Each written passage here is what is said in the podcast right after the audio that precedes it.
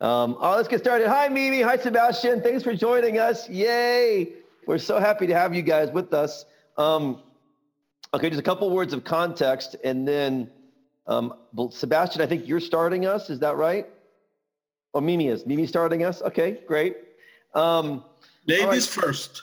Okay, okay, ladies first. Absolutely.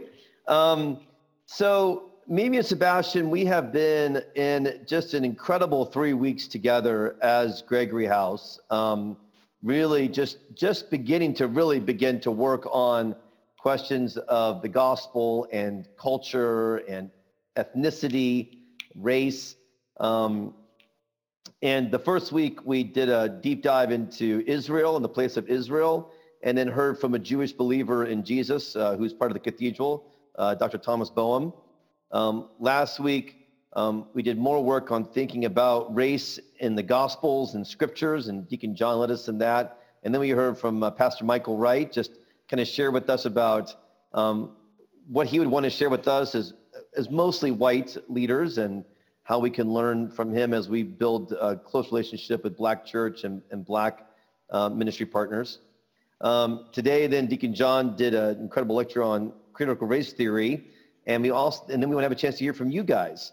Um, and so, as I said to, to both Tommy and Michael, um, we don't expect Tommy to represent all, all Jewish believers in Jesus. Nor do we expect Michael to represent all black believers. Nor do we expect Mimi to represent all second generation uh, Latinas or Sebastian to represent um, all, I, mean, I don't know how many there are, but um, there are some um, Latino missionaries to North America. We don't expect that. Um, what we want to do is hear from you all and, and, um, and understand more of the ministry God's given you, um, the journey the Lord's given you. We want to learn from that and grow in that. Um, and it's really special because, of course, you guys are also um, part of us and we're part of you and we're in the same movement together and doing the same work together, which is really, really special. Um, so Mimi, second generation Latina, grew up mostly in Chicago. Um, Ecuadorian American is her background. Uh, Sebastian is from the country of Chile, and um, he has come here um, to work with us and serve with us as we seek to build up um, our ministry, our partnership, our love uh, with the incredible Latino cultures, and there are many Latino cultures uh, within Chicago and the Upper Midwest. So let me pray for Mimi and Sebastian, and Mimi, you'll you'll take it from here. Father in heaven, I thank you for this dear daughter and this dear son of our diocese, Lord. I thank you for the way they've loved us so patiently and um, with such care. And I thank you, Lord, that they're willing to take a risk today and talk to us about things that we may not fully understand and help us at least begin to enter into the ministry you've given them and the life you've given them, the ethnicity you've given them. Um, we thank you for all of this. And we just bless Mimi, we bless Sebastian as they teach us now. And we, we pray all these things in the name of Jesus. Amen. Thank you, everyone. Um, I will share my screen because I do want to share a video and then also um, uh, like some pictures. so one second. Um, okay, I'm going to move you guys to the other side. Okay. Um, so I'll start talking about myself a little bit first, and then I'll show you this video.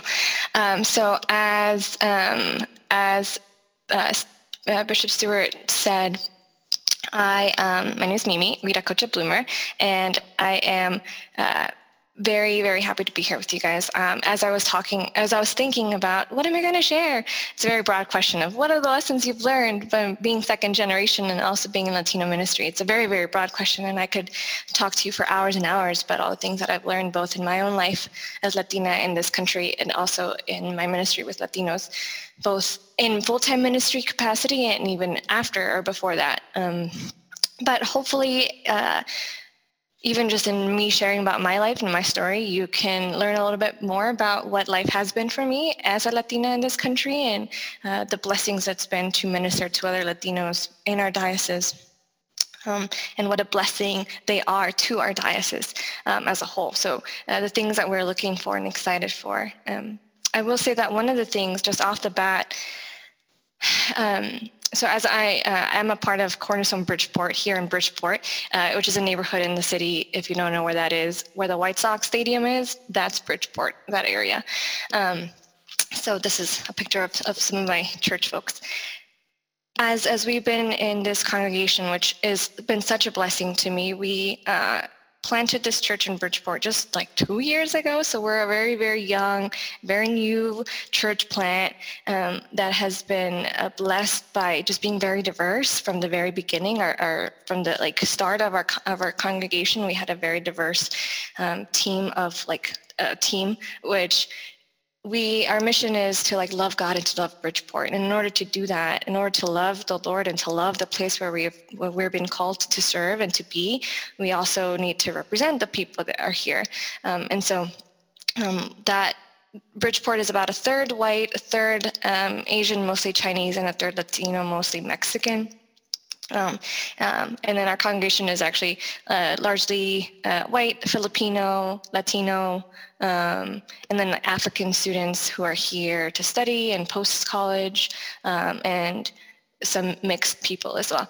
Um, and it's been such a blessing to learn together about as um, as we love God and we love Bridgeport, we're also called to not just bless the neighborhood, but also be blessed by the neighborhood. Um, and I think that's one of my biggest prayers as we're engaging in multicultural ministry teachings and how do we actually do it on the ground. And as we hear from all, the, all these wonderful people that are doing it um, or have lived, lived it and embodied it, I think one of the biggest joys for me and the things that I am most looking forward to is to just knowing God more knowing God and more, understanding more of who the Lord is, in the multifaceted way that he is by knowing his people, by knowing like what it, you know, knowing and hearing from and um, experiencing the blessings and the gifts of the Latino church, of the Filipino church, of the Black church, of the Indigenous church. I, and that's one of the things that just motivates me personally to keep going and going and going is I am missing out. Like I am missing out even in people that are not in, in our churches in Bridgeport, regardless of their ethnic and racial background background. Like I can't, I've been blessed by strangers in the street and imagine how much other people would be blessed if they were in the church. So that's what keeps me going a lot. And I just want to share my heart for that with you all um, to kind of just set, pave the way. Um, so I proudly say that I was made in Ecuador because I was. Um, so these are some pictures of Ecuador, which is where um, my parents and my whole family is from. Um, and uh, but I was I was born in the U.S. Uh, so proudly made in Ecuador but born here. My mom came over when she was about eight months pregnant with me, so I barely made it. Um, but I was born here, so I am a, a U.S. American as well as. Uh, uh Ecuadorian American. Um, this, these are some pictures of me and my mom. My mom has been my rock and has been uh, the strongest woman next to my abuelita, my grandma, that I've known. Um, she has fought like just tooth and nail for me and for her family, as a lot of moms do in the Latino culture. Um, moms tend to be like, like we have a lot of uh, maternal, uh, strong women who have led our families through the years and through the generations. Um, and so I mean it that my grandma and my mom are some of the strongest women that I know. Um, my mom actually raised me as a single mother for most of my childhood. Um, my parents got divorced when I was maybe three years old or so. We moved to Miami and then we moved back to Chicago. So I have, I, when I said I was born in the U.S., I was born in Chicago, and I have been raised in Chicago, um, and have, I'm still in Chicago. So my family is now, most of my family is now here um, or all of my immediate family is here. Um, but yeah, my mom raised me as a single mom and uh, worked a lot. Sometimes I would just see her on the weekends, you know, because she would have work days and she would work nights. She'd, she'd be gone when I woke up for school. And then, you know, by the time I went to bed, she'd be at her second job. And so then I would see her, you know, on the weekends. Um, but she she is yeah she also is a big a big person in my faith. Uh, she since i was very little would read me this little book um, it's a yellow book and it's called mm, um, mi libro de historias bíblicas. It's like bible stories so she would read to me these bible stories every night um, to so i would know the lord and i would know the stories of the, the bible that, that were true. Um, her upbringing was uh, catholic back in ecuador and she was really really hurt by the catholic church actually. Um, they, i think she she just like suffered uh, like some traumas in her own life. And then you know the just the catholic church was like well you need to like it's your fault kind of like you need to confess like we need like it was just very victim shaming for her specifically and so she raised me as like anti-catholic christian um, which is also actually very common in the latino culture. There's often this dichotomy between católico or cristiano which are you are you catholic or are you christian? Um, they don't really belong in the same category. Um, and so that's, I think, one important thing as we're working with multicultural and specifically Latino ministry that we understand.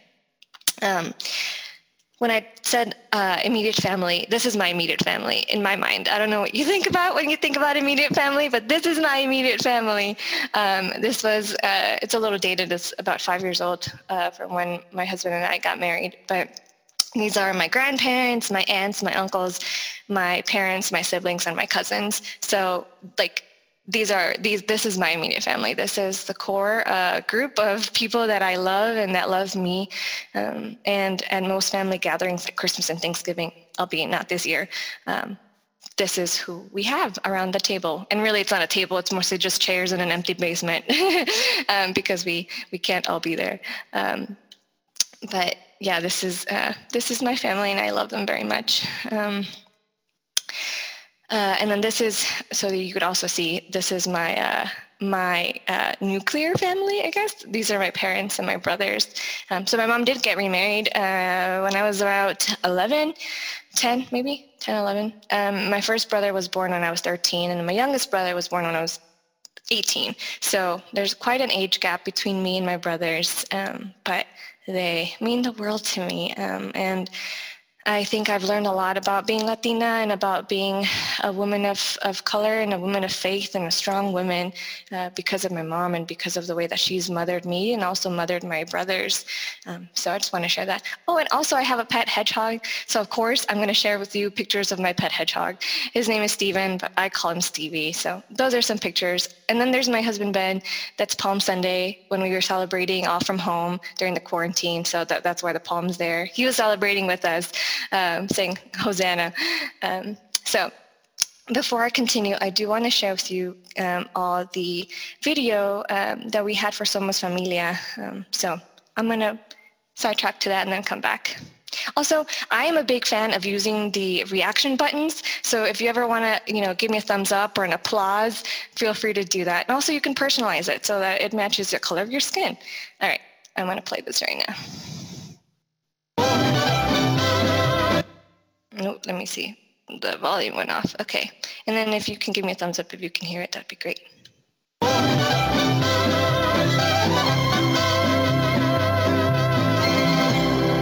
Welcome to Little Village, Chicago.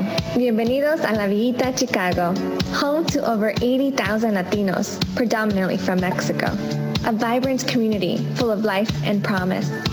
Bienvenidos a la diócesis del Centro Oeste, hogar para millones de latinos en seis estados. Welcome to the Diocese of the Upper Midwest, a home, a family with three churches primarily reaching Latinos.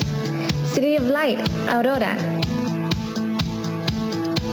Aviva Church, Wheaton. Aviva Church, Little Village. Bienvenidos a nuestra familia. Welcome to our family. God is moving in the Latino community. Es el sector de más crecimiento en la iglesia en Estados Unidos. And there are Latinos in every neighborhood, city, and community in our diocese. God is also bringing about a renewed racial reckoning. In the U.S., Latinos are leading the way in multicultural reconciliation. Our familia is home to some of these Latino leaders and home to a regional Latino missionary team ready to equip the broader diocese in race and culture. Via race and culture cohorts and immersion days. We invite you to join in what God is doing. We want to invite you to Somos Familia. Please come and be a part of this amazing work that the Lord is doing. Somos familia. Somos familia. Somos familia. Somos familia. Somos familia. Somos familia.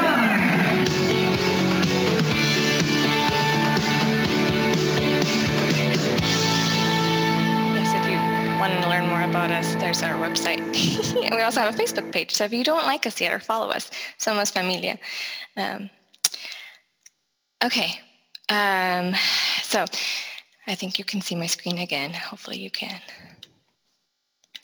Um, so I I am very excited to be a part of Somos Familia, um, which is an initiative in our diocese to uh, which has a couple of, of, of, of missions and visions, I guess, is to both have Latino leaders like Sebastian and Pastor Marco and other leaders that are Latino leaders um, be equipped and learn and also minister in Latino contexts, as well as to also teach non-Latinos how to minister uh, to Latino contexts, realizing that if we are, uh, if our heart is for evangelism and for spreading the gospel to all people, then that includes Latinos. And it includes, especially when we're talking about our diocese, where in most of our cities and most of our, even our suburbs, we have a large population of Latinos um, that we, we need to be equipped to do that work. Um, so we do have cohorts that some of you here are a part of, and I'm so excited to learn together about that.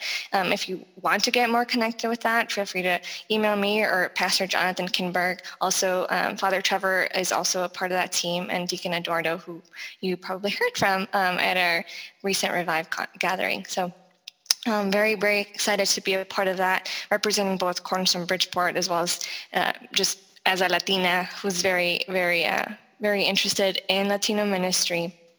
Um, so very excited to, to be a part of that. And I think that one of the questions that has come up with to me a lot is what does it mean to be Latina? What does it mean to be Latino in the, in the US? Um, it's a question that a lot of people are probably asking, uh, what does it mean to be Latino? So I wanted to talk about that also for, for a little bit. Um, and then I'm going to get into some of the, my experiences also with even my education and my upbringing.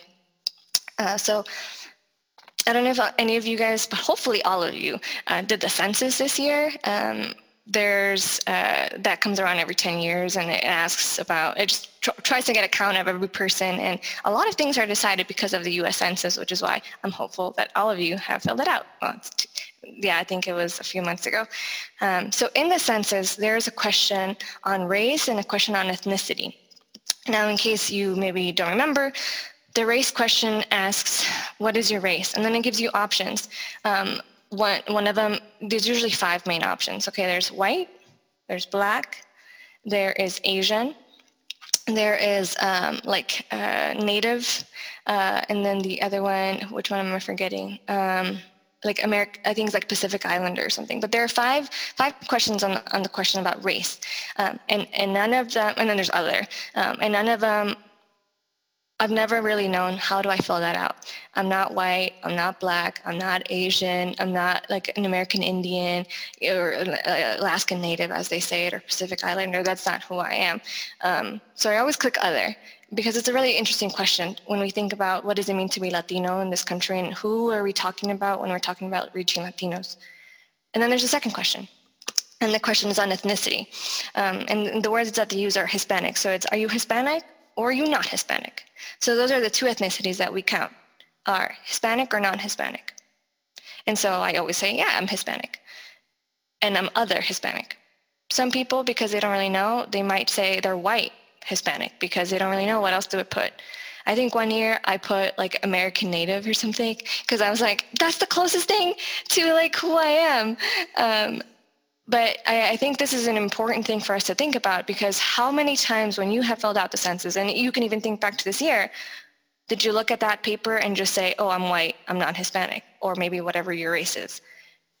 But have you ever like spent like agonizing minutes thinking, what am I? How do I fill this out?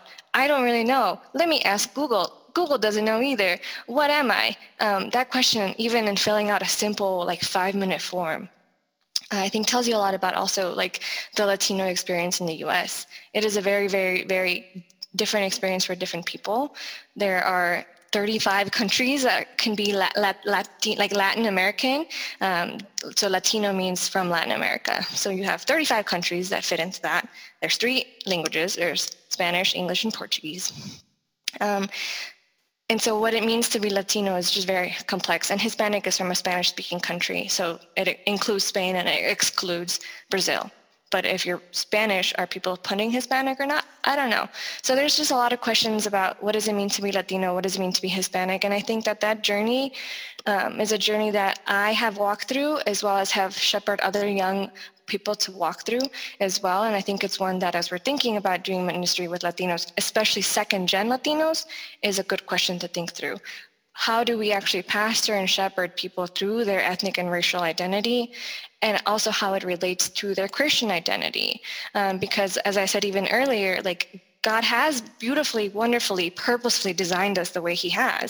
And so in stepping into who i am as a christian latina i also need some pastoring and some shepherding through that um, and often the best people to do that are other people of that same who have had that same experience, who have walked through that same uh, journey. So for, for me, uh, I'm really hoping that in our congregation, as we're still a really young congregation, we can start to become those mentors to other people in our in our context and um, and in our diocese. So I'm happy for any of you who have people who are journeying through that to to help and to mentor and to shepherd people through that, but also hopefully to equip you with some tools to know how to even know what are the experiences that people go through. So the census is one of those things. So now you have like one more kind of conscious of, hmm, if I want to engage with someone in their own identity or racial ethnic identity journey, I can ask them, how hard or easy was it for you to fill out your census? What did you say? What did you put? Um, and there can be black latinos there are a lot of people from the you know from from caribbean um, have a lot of african roots and so they're black latinos um, there can be asian latinos my child will be white latino as i'm married to a white man from sweden with a lot of a lot of uh, roots from from that area um, and there can be just uh, latinos can come can be in mixed groups um, so white hispanic is definitely something as well um, Okay, so I wanted to also talk a little bit more about my upbringing and some of my kind of there was a shift in my own life about thinking about what does it mean to be a second generation Latina in this country. Um, so I grew up in Albany Park. If any of you are familiar with the city, Albany Park is one of the most diverse neighborhoods in the city. It has a, lot of a lot of people from a lot of countries. Um, I grew up there and in other homes. Again, remember, my mom was a single mom, so we actually moved around a lot. I think before I went to college, I'd lived in like 10, 15 places. Um, but mostly in that area. So I grew up uh, here on the left. You'll see there's some demographics of uh, the the the not church, the school that I went to um, in grade school. So my my granted that's from now, but very diverse. You can see a lot of uh, of Hispanic Latino students. Uh, majority of them from low income families. A lot of them were immigrant. Um, and so I actually my first my first pre-K class, pre-K through first grade were mostly bilingual in Spanish. So I was in that ESL track until second grade. So my first language that I talked or spoke was Spanish and the first language I learned to read and write in was also Spanish, and then transitioned to English. Um, if you don't know what, like what second generation means, let me pause and take a minute to talk about that. So when you come from a different country, you immigrate from a country, you're usually uh, categorized as like first generation immigrant. So first generation immigrant is the person like my parents, the people like my parents who came here from a different country in their adult life. And so they're first generation immigrants to the US or to any other country for that matter. Now, if let's say there are people uh, who came when they were still in their formative years, like maybe let's say uh, even Deacon Eduardo, he was born in Nicaragua and then he came to Miami when he was a child, there's a category for that of 1.5 generation because they did spend you know a lot of their time here in the us but they weren't born here. So they still have or even like my husband who was born in sweden they still have that you know some of those formative years were in a different country and then they come here. So they have still some memories of their home country but then they were raised a lot also here. And then second generation would be the children of the first generation immigrants who were born and raised in this country but who still are in an immigrant family from a different country and that can go on to third, fourth, fifth generation. So probably all of us here are some level of generation of immigrants from a country that wasn't the U.S. Unless any of us here are Indigenous Americans, um, and so that's kind of how what that means. Um, one of my first blog posts about um, identity and culture and, and race was actually about my own story. So I told you I'm the first person, or I, I have three younger brothers, so I'm like the first of the kids in my family. I also was the first in my whole family to be born in the U.S. Um, so I'm the like out of my grandma's grandchildren, I'm the first one born here, and then everyone else was born uh, after, here after me, but I'm the first one. And so I grew up in a primarily Spanish speaking home with no one else really to speak any other language to. The cultures, the traditions, the food, everything was like Ecuadorian. Um, now for my brothers, 13 to 18 years later, they speak English to each other. Like one of them spoke English and Spanish kind of at the same time when they were speaking. They just are immersed more in that like second generation experience. So I'm not 1.5 because I was born here, but I also don't really truly feel like I'm second generation because again of like just kind of being the first person of all of the people to be born here, to go to school here, to go to college, to thankfully graduate from college, to speak English as one of their strong dominant languages. So I kind of fit in the 1.75 maybe generation. So that's what I like to call myself. But of course, people don't know what that means. So I just say second generation. But truly, I do feel like there's even a difference of that 0.25 between me and my siblings, or even me and my younger cousins who have each other to kind of understand and adopt and assimilate more to the U.S. culture, U.S. American culture versus my upbringing.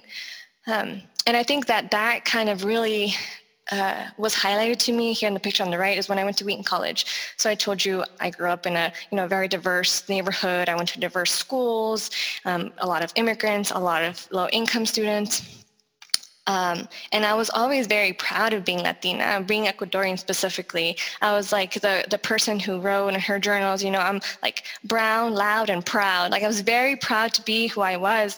And I think also because um, to be Ecuadorian for me. To, that was to be that was to be part of my family, right? Like to be a part of my family that loved me and cared for me, and even the church I grew up in going was primarily it was all in Spanish. They did have like kids church that was in English, but it was Spanish worship, it was Spanish preachers, it was a lot of immigrants. So that was my background. And then I went to Wheaton College. Um, Wheaton is not like that. If you haven't been there or not a part of that, Wheaton is very different than that. Um, Wheaton is primarily white, primarily people that were raised in, or like at least have a very strong evangelical upbringing, um, and uh, usually are more, you know, middle or upper class. And I remember that the first weekend that I was there, I said, oh, I'm going to just go to college church because that is just down the street, right? Like college church, I'm wheat in Wheaton College again, I grew up in an immigrant Spanish speaking church with a Spanish speaking preacher with like Pentecostal flavored non-denominational church. And I went to college church, okay? And so I was there and I was like, okay, when are we gonna clap? Like, when are we gonna sing loudly? And everyone was like this, mm-hmm, like, mm, like maybe if someone was like that, that was like the most thing, like the, the you know, the most that people were like engaging bodily in the worship. Uh, so I was like, oh my God, this is the Catholic Church for white people. This must be Catholic Church for white people. Because I had gone to Catholic Church with my grandparents, because all of my family, except for my mom and I, are Roman Catholic. But that's like Span. It was in Spanish, so I had never gone to like an English mass or anything like that. And I thought, oh, this is it. This is English mass. Um, uh, but I don't think it is. It was, but. It was just like such a very big difference for me of like coming from uh, this just my background into this new context with where I kind of felt like a stranger. Now, I don't know if any of you have been overseas or have been in just in, in a church service that maybe wasn't familiar to you. Maybe it was in a different language.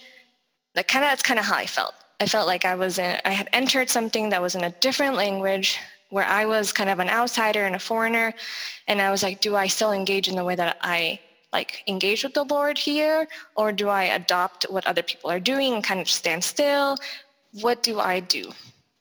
Um, now, I think that that's the importance of why multicultural ministry matters is because people are going to be coming from different places um, and are going to be coming to our churches, and we don't necessarily want them to feel like a foreigner. And sure, maybe if you have gone overseas, you went to a church that spoke a different language, but maybe that was one week or two weeks. Maybe it was even a couple months.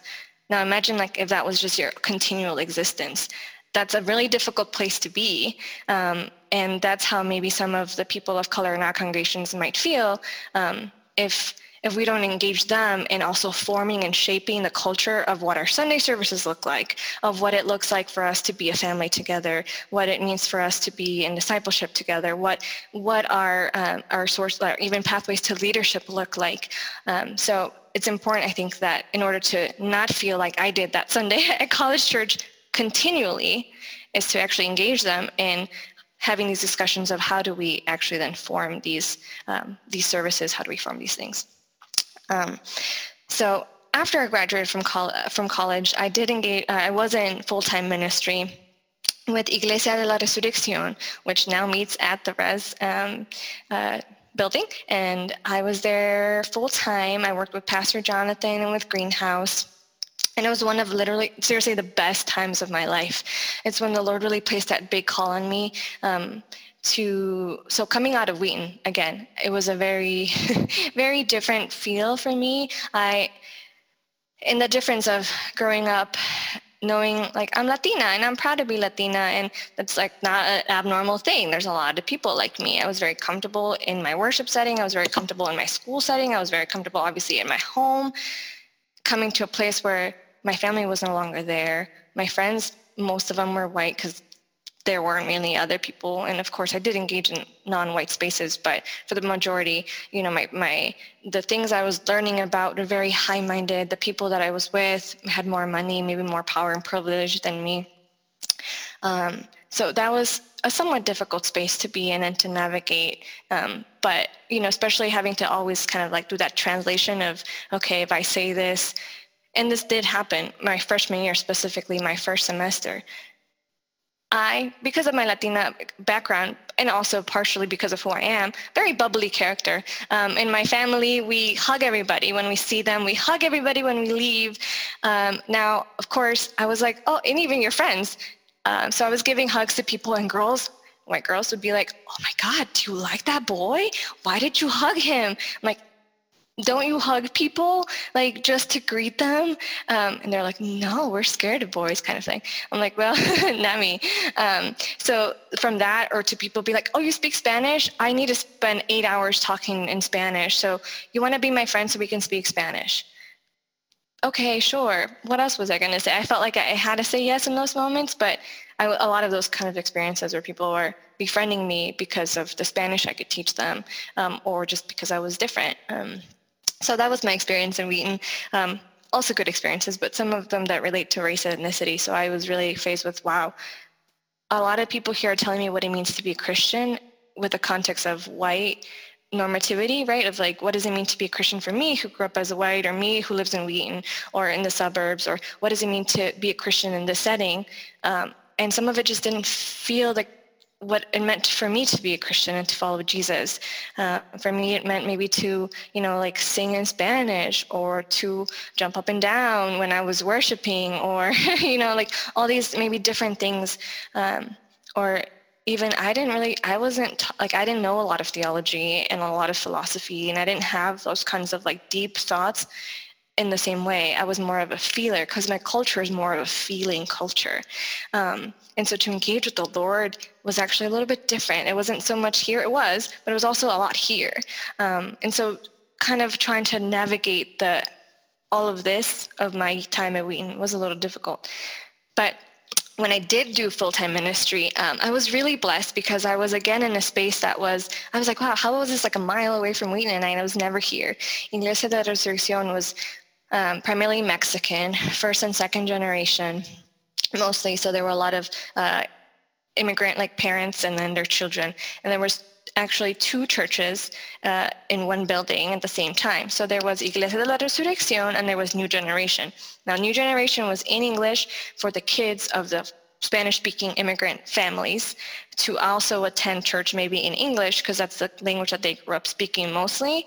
Um, well, the parents were also there. So they would go to church as a family, but then they would have two services. One would be in English, primarily second gen, and one would be in Spanish, primarily first gen. And then once a month, we would have combined bilingual, bicultural gatherings um, on Sundays. And usually they, we had like convivios, which are like, uh, like which means living together. Um, and it's a word for like potluck.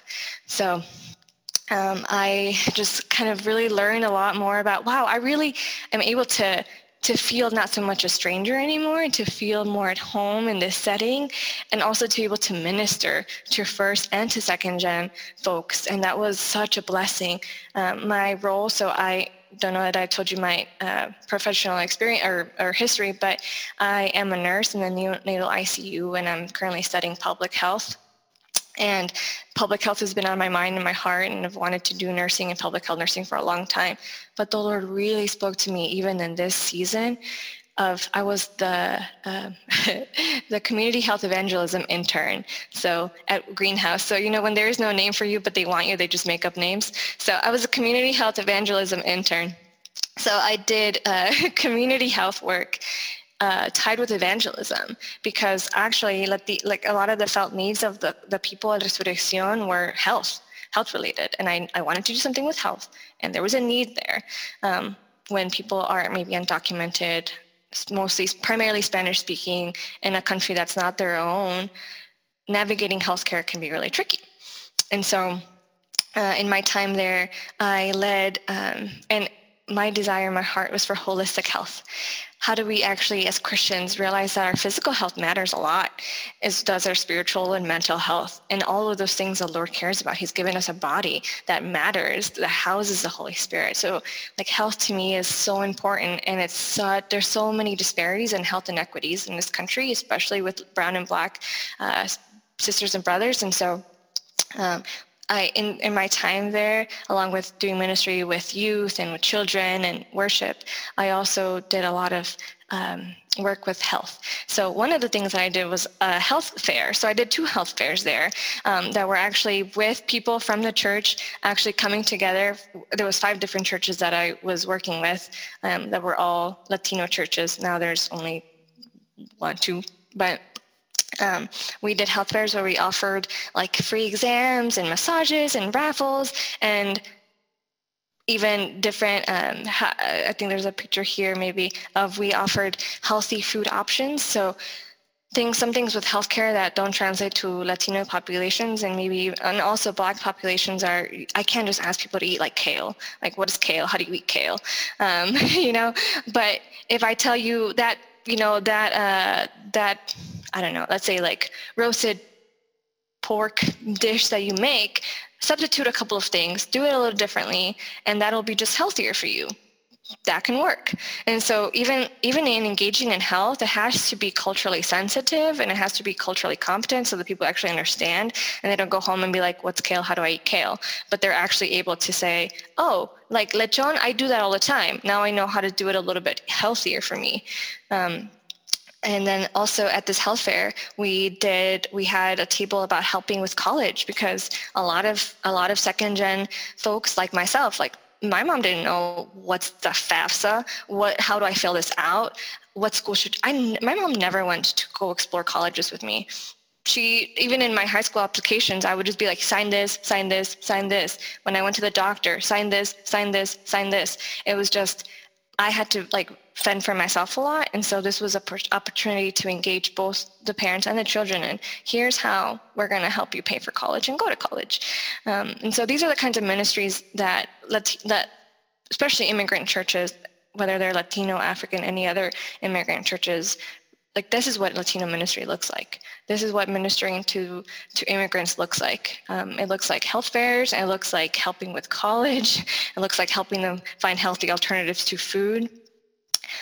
I also did my women's Bible study, which had Zumba for the first hour and then a Bible study for the second hour to engage like the holistic health because we found in our survey of folks that people weren't just were not finding a way to exercise or maybe they didn't feel health, like safe you know working out in their communities for example. And so we were able to actually engage them in both the bible and like the word of god but also let's focus on our bodies together as women. And those were some of the most formative times for me and i was able to make relationships with women uh, in a way that maybe i couldn't have otherwise. Um, because i said i don't just care about your spirit. Of course i do. And about your you know your your spiritual well-being I also care about your body because if you're too sick to come to church and to be a part of our community, that matters. And I need to be there for you. I need to help you navigate that. Is it transportation? Is it translation? Is it education? that is ministry to you. That is ministering to your whole body, your whole self um, as, as a Latina immigrant in this country especially from a second generation perspective where I am able to bridge English and Spanish, white and Latino, um, and, and different things like that. So, you know, what does it mean to be Latina? Is it is it a race? No. Is it ethnicity? It's more than that. Is it language? Maybe, but my brothers don't speak too much Spanish, whereas I speak a lot of it. Um, so there's a lot of questions about what it means to be Latina, but Latina ministry, I think, does engage with the whole person and the whole experience, the whole, the wholeness of who they are because of their race, because of their ethnicity, also because of the language that they speak, the countries that they're from, their celebrations, the dance, the music, the way that they worship, the way that we feel as a people. Um, there's a lot of heart, and I, I, I see it even in Bishop Stewart. Sometimes I'm like, oh, you're so good. Um, so uh, I just love it. It makes me feel at home. Uh, it makes me feel like I too can dance and engage. Um, and I, I think I also probably have to thank your wife for some of that Portuguese, uh, the Brazilian, uh, probably rubbing off on you too. So I appreciate that, and I think it's. I'm great. a better dancer than she is. oh, okay. So, so anyone share this beyond our Zoom call? Okay, my lips are sealed. Um, and also, Latinos are, like the video even said, a lot of ways also in a prime position to help us um, lead the way in racial reconciliation. Um, and, and, especially, uh, I think for, for, for white folks, we, as I said, have navigated a lot of both the white and the Latino. Um, and there was this, there's a book that I recommend that if you're interested in Latino ministry, and especially people that are navigating through what does it mean to be Latina and what does it mean to be a Christian there's a book by Orlando Crespo um, called Being Latino in Christ. That was a really helpful book that talked about like Latina identity in terms of assimilation or your like culture, but also about talking about Paul, talking about Esther, talking about Jesus, about ways in which we do see it's not a separate conversation. It's not here we're going to talk about the gospel and here we're going to talk about race and ethnicity and culture. It's actually the same thing. Um, it's been embedded since the beginning of time. Like the Lord has made multicultural church since the very beginning. And if you haven't listened to Deacon Eduardo's message uh, during Revive, uh, he, he spoke really, really powerfully about that.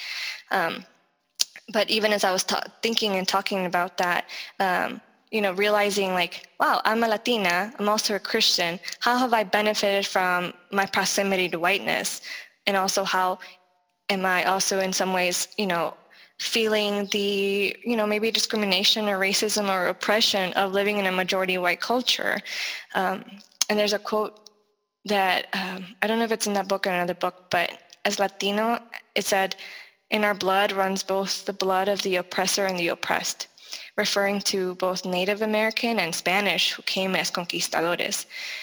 And so we, even as Latino folks, have to navigate that dichotomy of the the con- the conqueror that has conquered our people in our in, in so many ways, like did destroy so many native indigenous lives, and also brought not not not Adonai but Allah into countries in the name of Christianity, but it wasn't.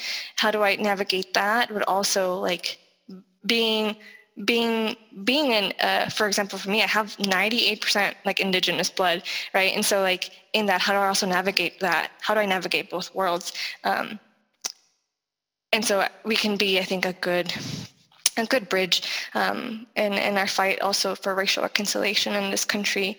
Um, and yeah, I I know that was kind of all over the place, but I'm, I'm excited to for the, our Q&A later, and I do want to get Sebastian his time, so I know I went over by about five minutes, but thank you all for listening. I uh, would love to share more about my life and my experience and my work with all of you at any time. I'm you know, here to, to talk. And I appreciate you. And of course, because I am a healthcare worker, I'm going to show you this slide as the very last slide, which I think is an important slide that we realize that what makes us healthy, 55% is social and economic factors. It's not our DNA. It's not our clinical care. It's not even our health behaviors. It's our social and economic factors. So we think about COVID and how it's raging through Latino populations and killing so many black people. We have to think about why. It's not, it's not that there's something inherently wrong with their DNA. diabetes, heart disease, all these other things. It's not necessarily their genes and biology. It's where do they live? Are they safe? Do they have access to care? Do they have all of the privileges that other people have? So if we don't address that as a church, we how do how can we minister to anything else in their lives? So that's me as a public health nurse speaking, and I thank you for your time.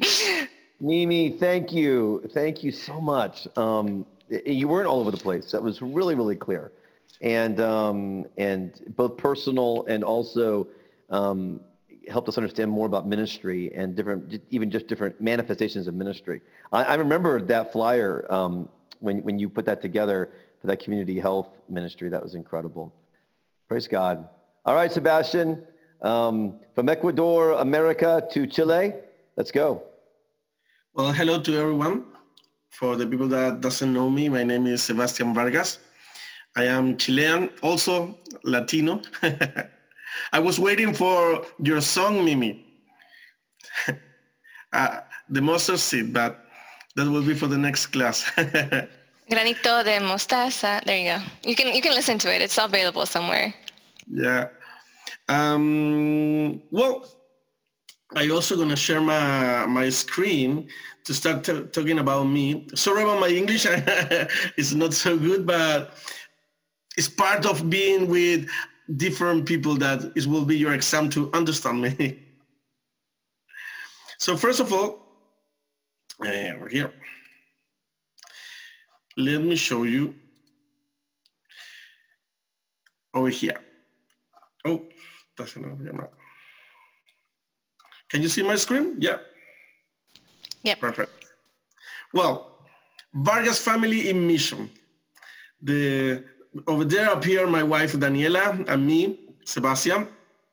We were um, understanding what was God using us, what was God telling us, and deciding what was our call. So that is the reason that appeared that for we were at uh, Caminemos Juntos in Recife, Brazil. So there appear from Chile to Chicago. Um, all started, as I said over there, with a simple, Lord, we're here, we want to serve, use us. We were in a Caminemos Juntos in Chile, uh, like six years ago, five years ago. Um, I was here in the preaching and I have I had I had a lot of intentions of start working 100% for the ministry. But that day, something special came to my life, and I, I remember there over there where was William and Jonathan Kimber, and I talked to him. Okay, I want to serve the Lord, and with that, all things start moving. I think when when you really have a, a, a heart that is really, really commitment to serve the Lord, the Lord will, will start moving all the things. But where we come from, we come from the Anglican Church in Chile, uh, and the uh, uh, and the logo of the Anglican Church in Chile says proclamar, edificar, and servir. That is meant proclaim, build, and to serve. And I want to show you a little video, it's like five minutes, about the Anglican Church in Chile so you can see from where are we coming. So if I go here,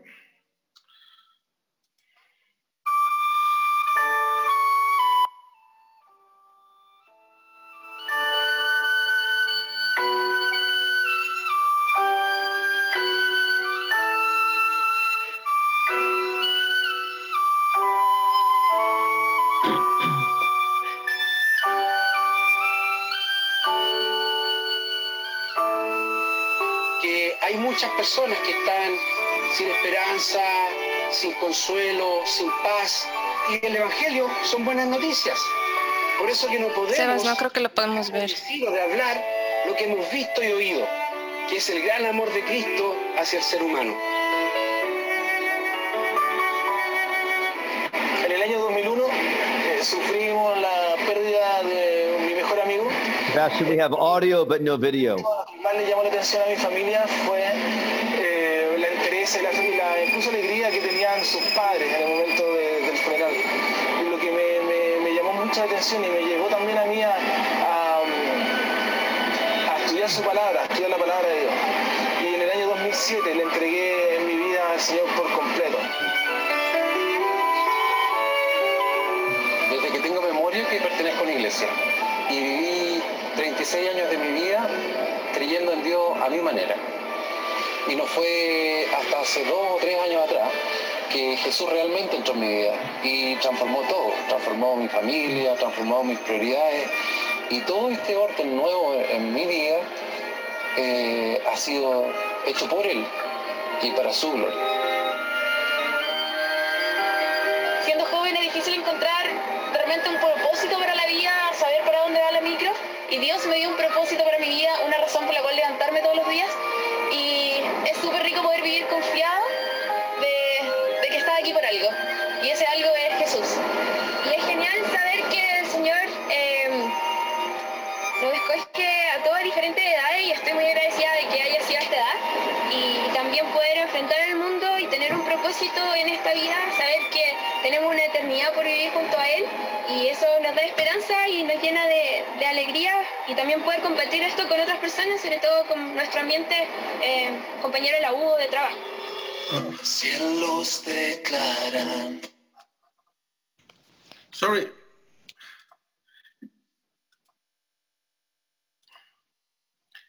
I think, can you see it? No, just uh, we can hear it though. Yeah. Oh, we, had the, sorry. we, had the, we had the audio, but no video. Oh, sorry. I'm gonna try to. Mm. And now? Yep. Yes, you see it. Ajá. Great. Oh, A mi manera. Y sorry. Hey. Now it's okay? Que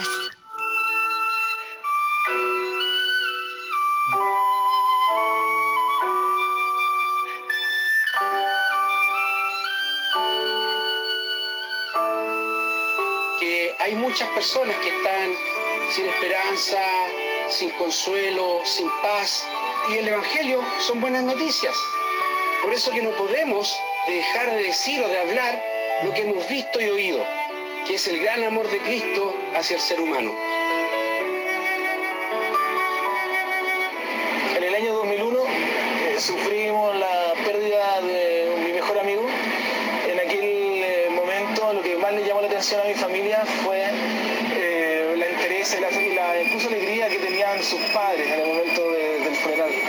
Y lo que me, me- me llamó mucha atención y me llevó también a mí a su palabra, estudiar la palabra de Dios. Y en el año 2007 le entregué mi vida al Señor por completo.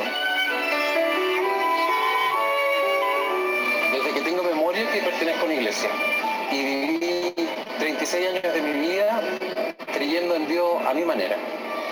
Y no fue hasta hace dos o tres años atrás que Jesús realmente en mi vida y transformó todo, transformó mi familia, transformó mis prioridades y todo este orden nuevo en mi vida eh, ha sido hecho por Él y para su gloria. Siendo joven es difícil encontrar realmente un propósito para la vida, saber para dónde va la micro. Y Dios me dio un propósito para mi vida, una razón por la cual levantarme todos los días. Y es súper rico poder vivir confiado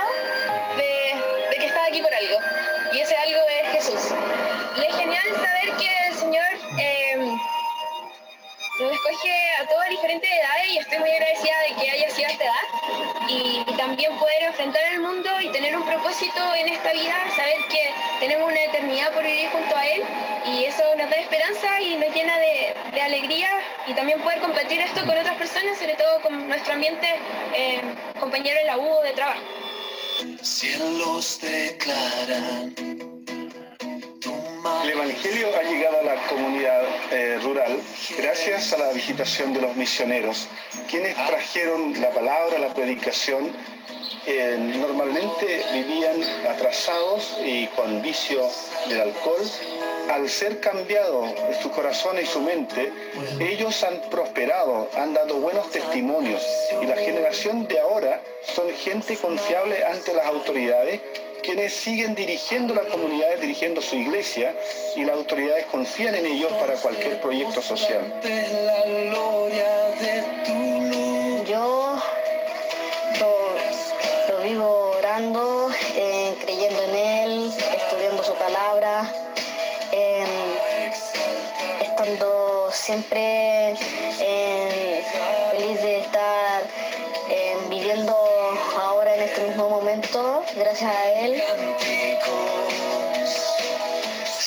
Jesucristo de verdad resucitó de la muerte, entonces este mundo postmoderno, ateo, debe ser impactado por Él.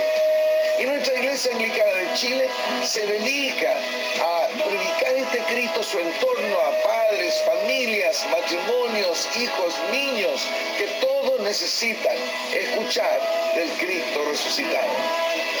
La presencia de Cristo está en el norte, en iglesias ahí en Arica, Antofagasta, La Serena, en la zona sur, Temuco, los hermanos Pehuenche, las zonas en el Alto Biobío, el extremo austral, Punta Arenas, la zona céntrica, Viña del Mar, Santiago.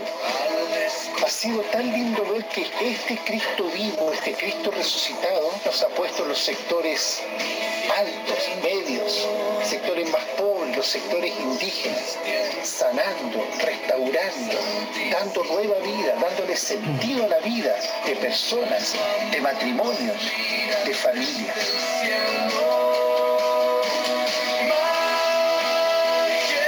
Debemos considerar que Dios, en tanto creador como juez de todas las personas, demanda que debe haber justicia para todos, independiente de su raza, condiciones físicas, sociales o sensoriales, como ocurre aquí en el Colegio Anglicano para Niños Sordos, donde el Señor ha demandado que podamos servir a niños y a sus familias para que tengan la oportunidad de transformar sus vidas conociendo el Evangelio de Cristo.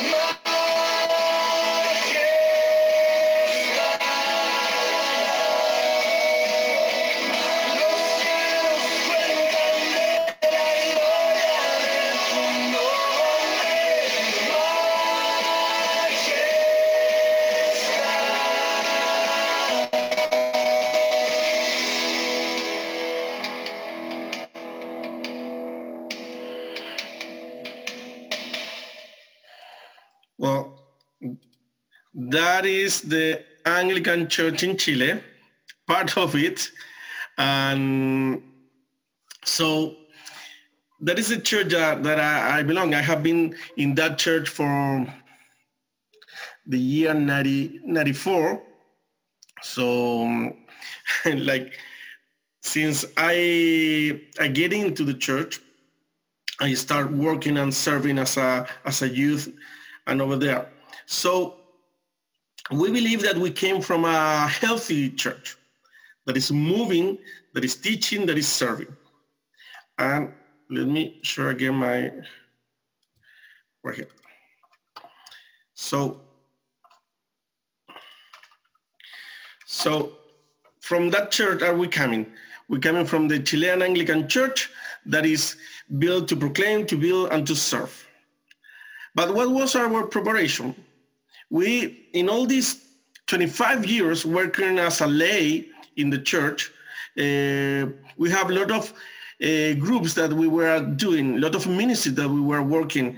And I, when I say we, it's because Daniela and I, we were working apart because at that point we weren't even uh, boyfriend and girlfriend, but both we meet us at the, our church. So working in this in these ministries, we have ENE. ENE means uh, a, ministry for kids. EGE means a ministry for for youth.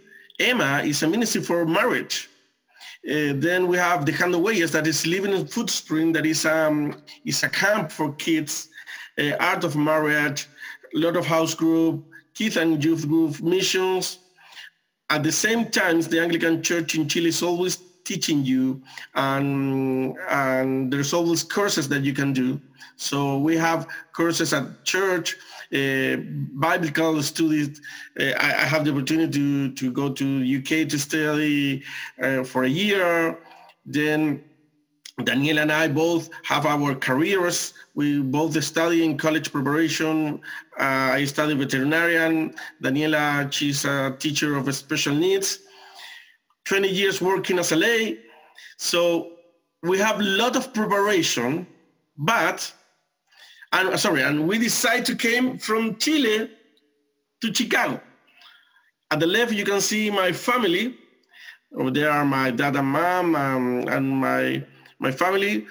Just recently, my sister-in-law and my niece came to visit us, so they were at rest. And here we are. at the right, you can see us at the beam, ready to start working after five years or since uh, we decided to come since the God called us. But it wasn't this very easy. It didn't was fast. It didn't was easy. Uh, before of that, before we, we have this call, um, I came to my pastor and I said, okay, we have this call um, and Jonathan and William have the place where I, we can go and serve. So we're ready. And he told us, okay, Sebastian, uh, but I don't give you permission. And we say, why? Why you don't give us permission? Because we want you to, before going out like a missionary outside, be and do the things over here. And I said, wow, but I have been doing all the things like for 20 years. Yes, he told me, but I need to do it in my church under my supervision. So it wasn't very easy I get a little angry at the, at the first time and I say, why you don't believe me? But after praying and after understanding, God closed all the doors. It wasn't the money. Uh, the visa didn't appear. So I start working again at my church and we start a marriage program. And and after three years, four years, um, we were still working in our jobs and we have a really good opportunity over there. And, and we were doing a, a very good uh, job up there. And, and suddenly Jonathan Selas said to us, okay, there is already." I went to my pastor over there and he told me, okay, Sebastian, now we are sure that we can send you because we have seen what you have been doing. So we said, wow, excellent. We quit our job. We came over here. Uh, we arrived on January, the 24th of January. So we're almost to being here for 10 years. Sorry, 10 months. and, and over here started our adventure. So we said, okay, let's go. Where are we now? Um, and the word missionary is a, is a very interesting word because the, the, dictionary said that missionary is a person sent on a religious mission, especially one sent to promote Christianity in a foreign country. In a way, it's easy to say it, but how do we do it? What are the duties of a missionary? The most important duty of missionaries is to teach people about Jesus Christ and his great commandment to love God and to love others. This means ensuring that their action not only fulfill a need, but also are sustained after they have left the community. So it's very nice to say it, but it's not too easy to do it. And especially when, when you don't have all the knowledge. So what happened when we arrived? We discovered the thing that Mimi was talking about, that Latinos were not 100 Latinos. They exist the first, the second, and the third generation. And the Anglos were a, a totally different culture. And there was a, a very big gap between both. So all my knowledge didn't help me. We start praying and praying and praying, and God showed us that it's not about all your theological uh, knowledge. It's not about all the things that you have been doing. It's about an 80% of character and a 20% of theology. I'm not saying that theology is not important, even because in Chile, theology is very important. Chile is a very, is a country, it's a diocese that study too much and sometimes. And, and we have too many theological people prepare and very, very few people that is doing the job. But for start doing these things, we discovered that to get on with Latinos, to get on with Anglos, is all about character. And character using the theology of Christ. Um, so we said, let's start it. Um, what do we do now? Uh, well, we started with a men's group.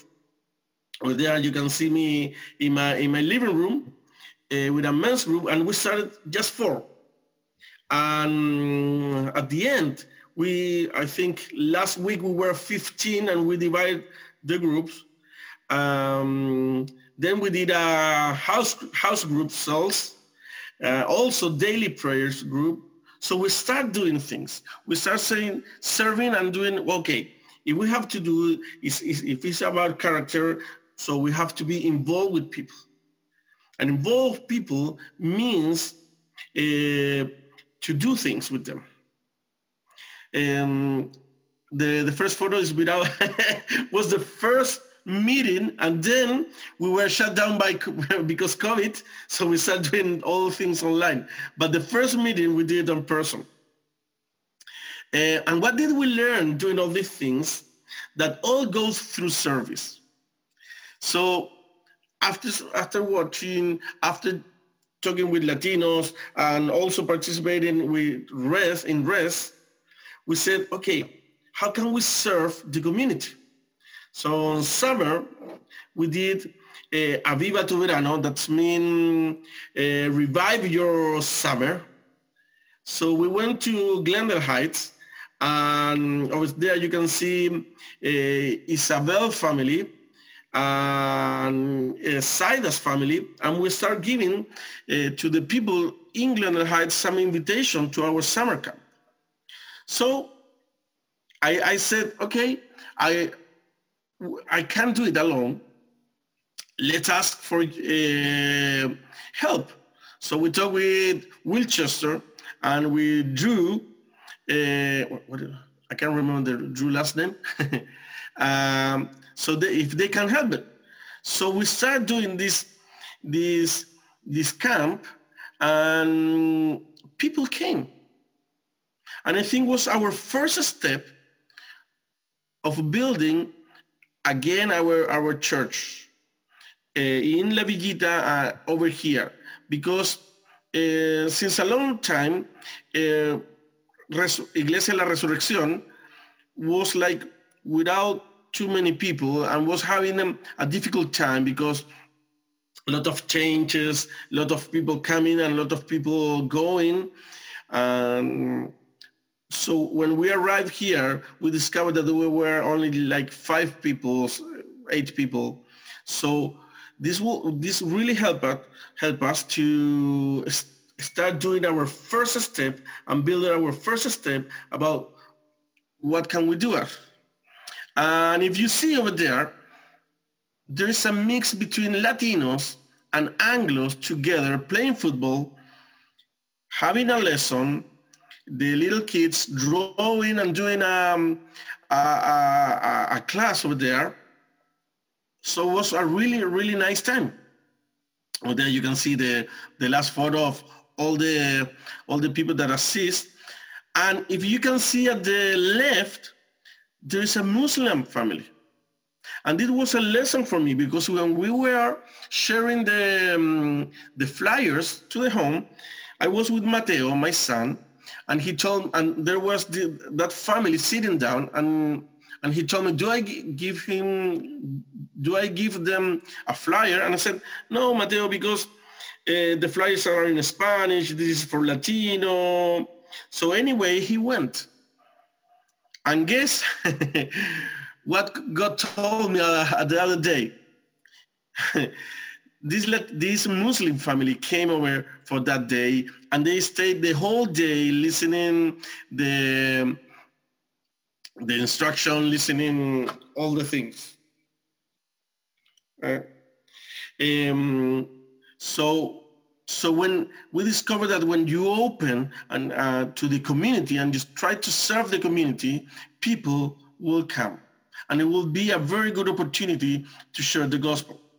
So in this photo, you can see uh, Anglos, Latinos, people from Res, people from uh, Iglesia La, La Resurrección working together and serving together. So, but what this thing will involve time.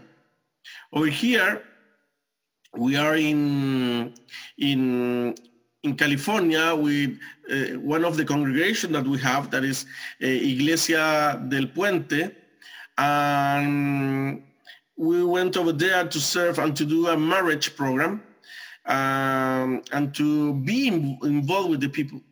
So this was our summer vacation, but we decided to have this summer vacation with, with the church because um, the church really needed some leaders to go and visit them.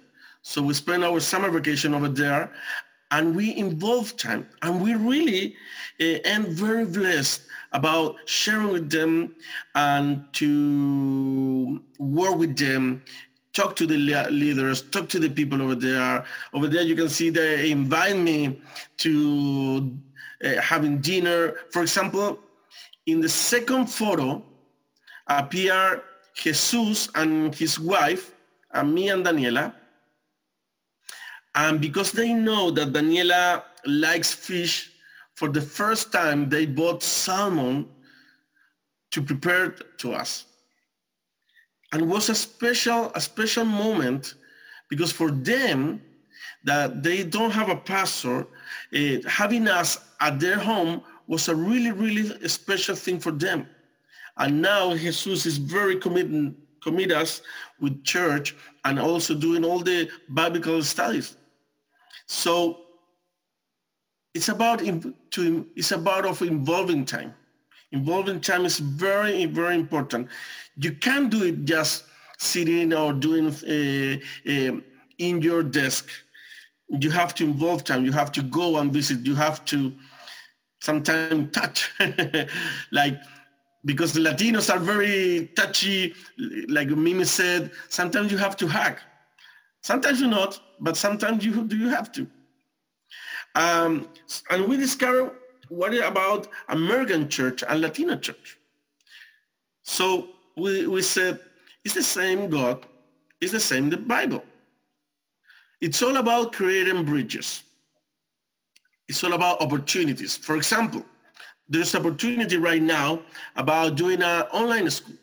Sorry, instead of online school, if you see with COVID, all the um, all the schools are closed and some of the kids are alone at home. So we are thinking about what about if, if two days or one day we can help them and having them in a place and with, with, the, with, with a, a church supervision for them. It's an opportunity to serve the community. And in that opportunity, God will open a lot of doors because parents from the community will come and they will see not just that you are preaching them, they will see Christ in action they will see that you are serving them. But one of the things that you have to do, the Latino and the American church, both have to open heart, their hearts. Both have to see how can we work together? How can we uh, do, uh, how, how can we, well, over here it said, what do the Latino church needs, but also what the Anglican church needs, what the Latino church can offer, and what can the Anglo church can offer. Because at the end, both are the same church. Both need Jesus and both need to serve their communities. It's not just about, for example, go and go to La Villita. You can serve your community over here. Especially, for example, in Wheaton, there's a lot of Latinos in Wheaton. There's a lot of another immigrants in Wheaton. There's a lot of people that you can serve in your place. Not all the people will have their hearts to go, for example, like Pastor Jonathan, that he went to live to La Villita. Some of them, they will, but others, they can start their serving just in their neighbor, neighborhoods. What, I, what we have seen so far, um, that Latino has a religiosity instead relationship. Because Latino church are, are almost, Latino, sorry, Latino countries are almost Catholic, and they were almost Catholic. They grow up in a Catholic system, um, and they know about Christianity. But most of them have a religiosity instead of a relationship. And that is sometimes really hard to take about. But how do we do it? We don't have to do it uh, preaching about, uh, no, you don't have to believe in, sorry, in, you don't have to worship the, the Virgin, you don't have to worship the saints. And instead of, of telling them what they have to do or what do they have to do, do you have to start preaching Christ to them because Christ will be the one in charge of take all idols. And it's a way that, for example, in Chile, because in Chile is also Catholic, all the people that come to church uh, about teaching about them Christ, he will be the one in charge of taking every idol, everything that take him a part of him. And sometimes we can see that the Anglo, the Anglo church, the American church, uh, have more comfort instead mission. They prefer comfort. Uh, they prefer to be in their comfort zone. Uh, instead, go to the mission. Instead, go to your neighborhood. Sometimes they think that uh, being missionary or being missionary uh, is just to go overseas but really start in your neighborhood. And, like this image, image says, uh, a comfort zone is a beautiful place, and it is. It's very easy. It's very easy sometimes just to give money. It's very easy sometimes just to pray. But sometimes also we'll need some people that go. But nothing grows there when you don't go what our goals right now start serving the community with a mixed team between Latino and, and an Anglo church. I think it's the only way to have bridge. The only way to have to have bridge is working together, working to the community. Um, when you go, for example, to a Latino area and you just go uh, Americans, Latinos sometimes close the door they close their heart because they are afraid. I'm still understanding of what are they afraid. There's a lot of things, but because I am new over here, uh, I, I uh, of course don't understand everything. And Mimi, Mimi, Mimi talk about a lot of uh, about all of these these things. But I think really that if we can serve the community together, God will open a lot of doors and follow Christ in the direction that he's going, even if, it's, if it looks difficult or too much effort. And I think that when, when we follow Christ, sometimes it will look difficult or it will take very much effort because it will take it out of your comfort zone. But we know that after that comes the reward in Christ. We have to follow Christ. But we have to follow Christ in the direction that he goes, not in the direction that you want us, that he lead you. Um, all of all of the things that we are doing, uh, part of that is like, how do I keep myself from family? Because in this nine months, uh, there's a lot of things that haven't uh, happened with us. First of all, we have to understand that we are not alone. We don't have to work as the lonely ranger. We need, we are part of a family. We are part of our body. We are part of the, of Christ's family. And if you can understand, for example, if you have been or, or living overseas, uh, for a person that live overseas, all is a stress. if you have to go to the pharmacy, it's a stress to understand how the medicines, how the, the people sells medicine. If you have to take a driver license, if you have to go a supermarket, if you have anything, because it's different from you, it's all under stress. So that is really important of not being alone. Always talk about open your heart and talk and talk to with your leaders and and and hear what they want to tell you. That is the reason that we have a we are being mentoring from Chile. Over there you can see Pastor um, Cristobal Cerón and, and, and, his wife Alejandra that they are pastoring us uh, through a online way. Uh, every every month, every 15 days, we have a meeting with them. Also, uh, I am being mentoring from USA by Father Matt, and over there you can see the photo of our first cohort. Um, also, I never stop uh, studying my Bible. And also I participate in a Viva team, Greenhouse team, and sometimes in Rest team. So the only way to keep us uh, not being alone, because there's there's a lot of things that you will pass during this work, um, is understanding that you are part of the body of Christ and you need the body of Christ. And Sebastian, all, I, Sebastian, I hate to interrupt you, and yeah. I'm sorry for being so white about this. Believe me, I don't like it. But um, if you can wrap up in a couple of minutes, I know that we're some folks are going to want to ask you and Mimi some questions. Um, mm-hmm. And by the way, larger Gregory House folks, uh, we'll plan on December 10th to have some time carved out to do more discussion around this incredible conversation as well as the last two weeks. So Sebastian, forgive me if you can wrap up in a couple minutes. At least I'll give us yes. five to seven minutes to ask ask questions. This is the last. This is the last slide. So. Oh, you're doing great then. You're great. for me to uh, to try to keep me on mind in mind every day, I think that every day is an opportunity to serve the Lord. I said, okay, Lord, what are you gonna show me today? Every day you can tell someone that God loves him. It's an easy thing to do. Every day God wants to to teach you something. Open your heart, open your ears, open your eyes. Every day you have to give thanks and ask for forgiveness. You have, that is part of being Christian. Every day you can serve.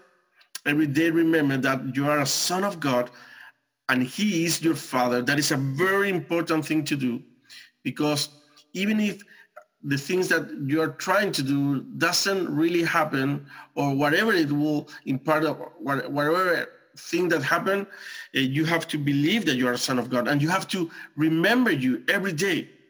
And every day remember that you are not the hero that will save everyone. They are God's sheep. Um, I put my last, my one of my favorite verse in the Bible that for to me to live is Christ and to die is gain. Um, just to that is the, the thing that I have been doing uh, this almost nine months, understanding from where I came and what are we doing and how are we discovering things about what is about working here with Latinos. I mm-hmm. think just to resume everything is like there's a big opportunity, but we have to start from the place where we are serving and showing Christ through service and showing his love through service. And then the, the doors will be open. Mm. Because if he's someone that I really discovered over here, it's like in every block, there's a church. What different are you want to teach them? Why you, you can tell them, come to my church. And he will say, okay, what is the difference between that church and that other? Because we want to show you how Christ is in action, how we want to show you Christ's love in action. That's it. Sebastian, thank you so much. Um, that was excellent. Um, I don't know if any of you have ever um, developed a presentation or teaching or a sermon in your second language. Um, it takes three to five times more than the already incredible challenge of developing a presentation or sermon in your own language, your first language. Um, and so, Sebastian, I mean, that was just incredible. And um, many of us probably don't even have a vibe for how much it takes to do that. And you did an excellent job. Your English was super clear. You've got great English. But thank you for that sacrifice. That's an extra sacrifice. And I knew that when I asked Sebastian to do this. Um, but it's, it's, it, we need it because um, we need to have these understandings and these teachings. So we got about five, six minutes before we have to finish. So um, I do want to give you guys a chance to ask. Probably time for a couple questions.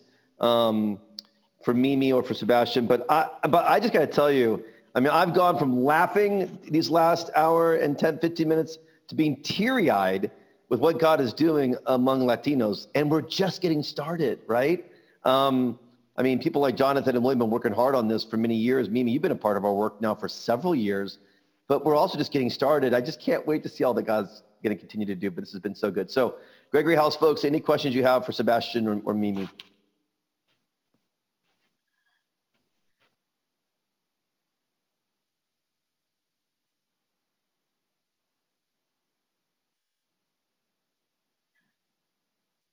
Well, I'll jump in. Mimi, um, it, because you, you've done a lot of um, uh, Latino culture, immigrant culture, uh, white culture interface. And that's part of what God's designed in your life. And he sent you to Wheaton and did lots of things like that. So um, what are like two or three things, and I think you said some of these things in your excellent presentation, but to boil it down, what would be two or three things that you would say to, again, our predominantly white Gregory House class as we want to work more closely in Latino culture with Latino immigrant culture, especially second, second gen, first gen. What would you say to us? Like, like what would you say? Here are two or three things I want to make sure you guys understand as you want to come into our culture and serve and partner and and, and raise up um, mm-hmm. this work. Mm-hmm. That's a great question. It's a million dollar question. Um, thanks for always asking the easy questions.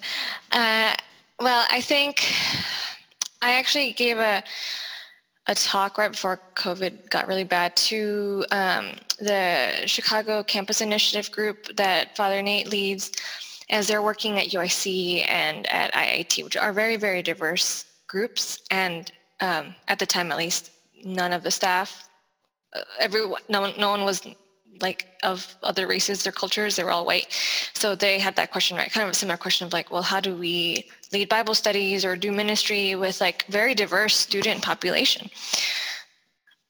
One of the things that I think came to my mind um, in the moment that I that I spoke a lot to actually, and it's also because they're students, so maybe it's a di- little different, but not too much different with other age groups. Is that be hosted, like be guests be guests in people's homes. I think Sebastian did a great job at talking about how in, it, it, it takes time and it takes effort and it takes flying to California sometimes to be in people's homes and to be guests. I think um, so. Growing up Latina in this country, where like a lot of what it meant to be beautiful or successful or whatever it might be was to be white and not to be me. You know, it was to be different than me. Uh, I felt like I didn't have a lot to offer Um, I think a lot of people of color feel that way, like they don't have too much to offer, especially when compared to white people, right? I got told like, oh, well, let, you know, brown people can be just as smart as white people. But again, that's the metric is of white people are, is a norm, right? Like white normativity becomes a thing where we are actually able to get us up here. But like this becomes the bar, this being white people. And we can be just as good as them. Like, no, like we don't believe, you know, we don't, we're not racist or we're not like whatever, like it might be like, we think you can be just as good as us. But then like that becomes the, the factor, right? But when we actually flip that on its side and say, actually, how can we learn from Latinos by being host, not hosted, like being guests and not just host, not welcoming them under us, but actually going under them. I think that's a really important thing for us to do. Uh, whether it's like, you know, with students or with families, to just be like, hey, can I go to your house? Welcome me. And they will never say no. They will always feed you. So it's a win-win, I think. Um, so that's that's one of my biggest my biggest things probably and to just be really humble i think eddie eduardo talked a lot about like just this permanent humility of like being humble to learn and to to be out of your comfort zone as sebastian said so okay that's really helpful um, and um, that's a, I, I think that's a great challenge in white culture because uh, white culture is in some ways losing uh, hosting even one another as whites. And so to, to be reminded of how important hosting the home, being inside the home is, and coming into somebody else's home is really beautiful. Um, let me ask a follow-up question. Mimi, both you and Sebastian spoke to this in different ways. Um, around just the, uh, the quality of Latino culture. And again, there's, there's dozens of Latino cultures, but the quality of Latino culture and affection, um, the quality of Latino culture and connection. I mean, both of you showed your immediate families, and we all loved it. I mean, it's like you know, um, it's like dozens of people, you know, um, all of them connecting and touching each other. And I mean, you know, again, like for for not for all white Americans, but some white Americans, like we don't have those pictures. Not like that. We don't have them. Not with a mom and a dad and a grandma and a grandpa and aunts and uncles. We couldn't show them to you. Um, some can, but but but many can't. Um, so say maybe a little bit more, if you would, just around um, that culture of connection, that culture of affection, and how uh, maybe you've experienced white culture differently than that. And, and, and as, as honest as you feel like you're able to be, it'll help us. I think this is one of the key points where white culture ends up, uh, among many ways, hurting Latino culture or misunderstanding Latino culture. Mm-hmm. Um, I Sorry, I was a little distracted um, because of a call I just got. So I'm going to actually say answer that question. I'll kind of give it to Sebastian actually um, by saying so connective connection and like the familiarity actually is why I have to go soon. Um, so I have three brothers. They're now a couple in high school and one still in grade school. I have parent teacher conferences right now, actually, but for the next 20 minutes because my mom doesn't speak English very well and she just doesn't feel comfortable asking the teacher questions. So I'm actually, uh, I just got a call, but I told him to call me back in two minutes for one of my brothers. And then I have another one for my other brother. Um, and I've been doing that a lot. I've been helping them with their high school applications. I've been doing parent teacher conferences now for a couple years. I've been helping them navigate like e-learning and all of this thing. Like and it's it's not a some people are like well like put up boundaries or you know, yes boundaries are good but also like family matters so much um, in Latino culture, like I call my mom every day almost. Like, and my and my husband calls his mom like never really, but sometimes, like maybe once a month, and they have these long conversations. But like, there's just this connection that like we just always need to constantly stay connected. I'm sure Sebastian also talks to his family, even in Chile, pretty often, maybe more often than my husband talks to his mom. Um, but there's just this level of like family and familia. And so when we think about the church, we can be that family also, like Latinos can bring that into like, what does it mean to be familia? Mm. We know what it's like to be familia.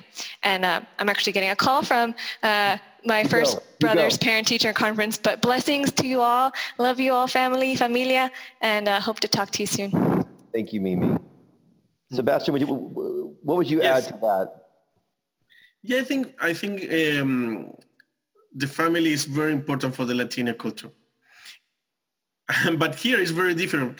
When we arrive over here, uh, we went to the schools uh, Marina is five years old. So the um, in, in the school they told us, okay, is Marina will use the school bus? And Daniela said no. and they were like, why? No, because I have to take her to school. No, no, no. She can she can use the public school bus. And Daniela again says, no, no, we don't want to let her alone. And they were like insisting us. It's like, why? She's five years old. She can be independent in, in the independent in this area. And we said no.